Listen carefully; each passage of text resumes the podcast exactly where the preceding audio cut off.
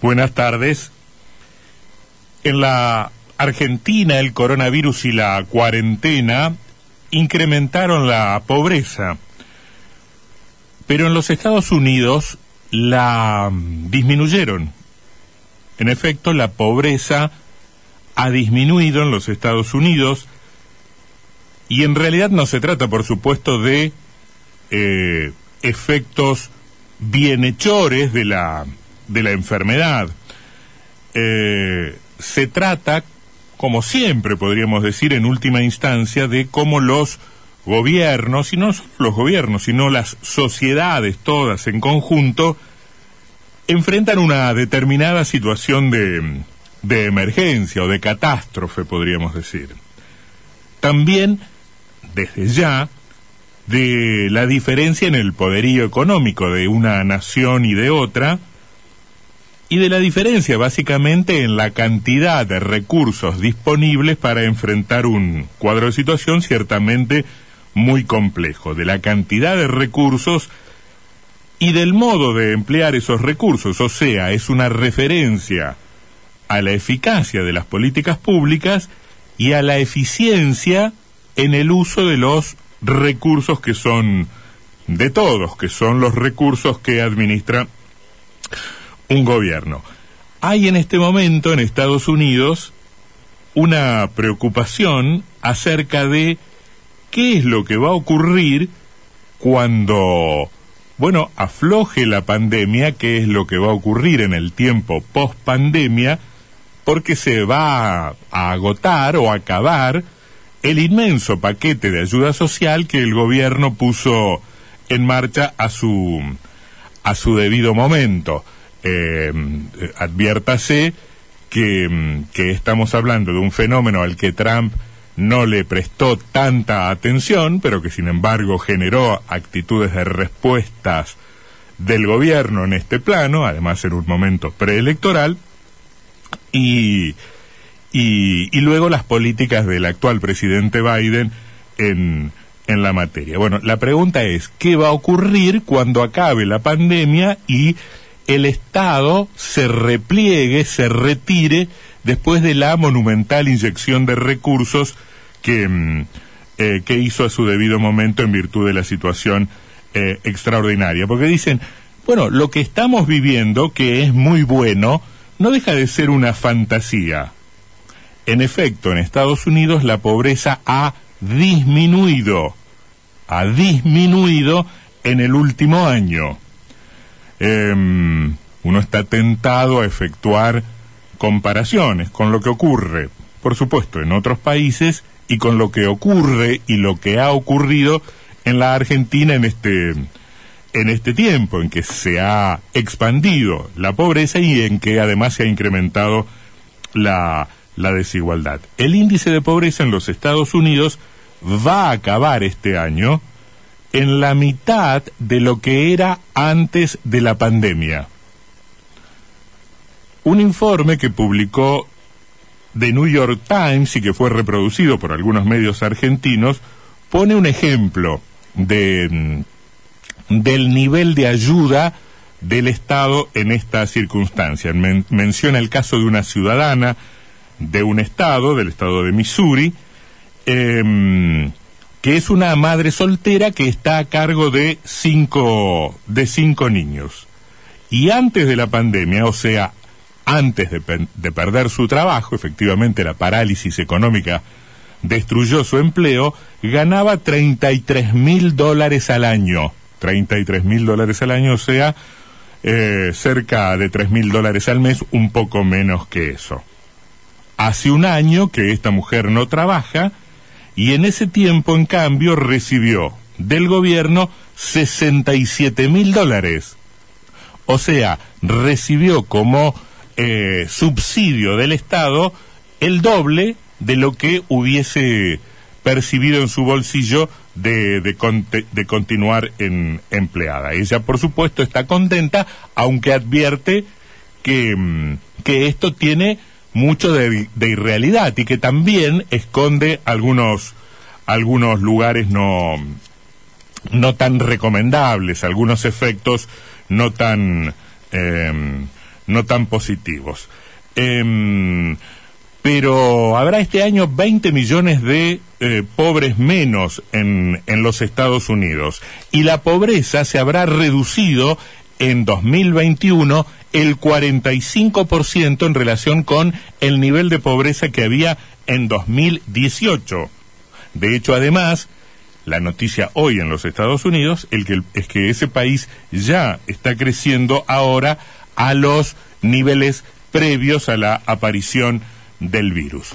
Ahora, por supuesto que em, eh, no fue magia, podríamos decir, exportando al norte alguna de las expresiones que usan nuestros políticos. No, no hubo magia para que Estados Unidos eh, encuentre hoy estos eh, índices, estos registros.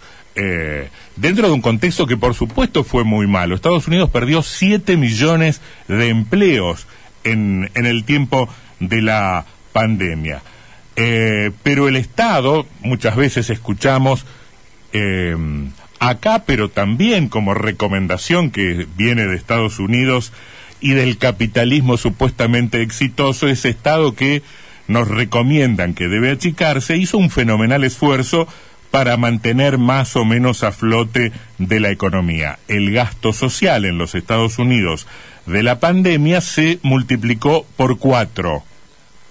El gobierno incrementó los cheques de ayuda directa, multiplicó los vales de comida y extendió el seguro de desempleo.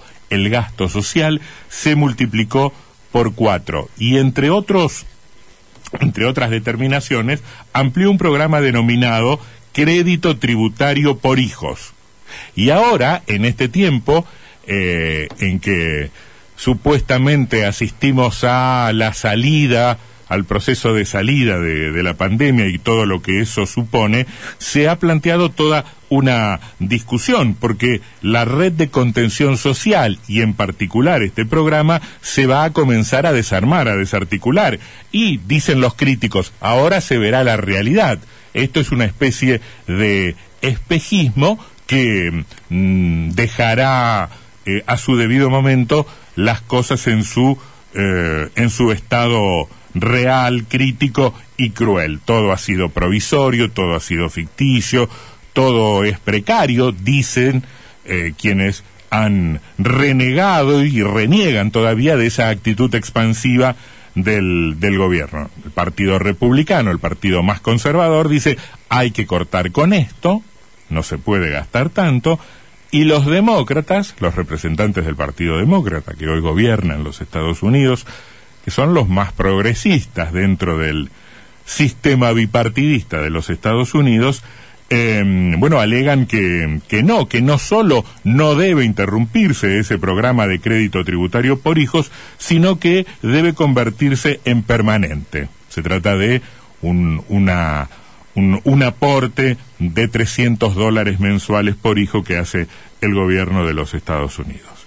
Hay otra dimensión que se ha puesto muy en boga allí eh, a partir de este extraordinario eh, nivel de intervención estatal y de ayuda social, em, que son todos los prejuicios que desatan en sectores medios o en sectores altos esta ayuda a los sectores em, más vulnerables. Dicen, no, no puede ser que el gobierno le dé eh, dinero gratis a la gente, las personas se vuelven eh, perezosas, eh, proliferan los holgazanes, no podemos estar manteniéndolos. Y agregan, lo que hay que hacer es alentar el trabajo y el matrimonio, como si fuera una fórmula este, infalible, este, esto es todo lo contrario. En vez de alentar el trabajo y el matrimonio, lo que estamos haciendo es fomentar el desaliento.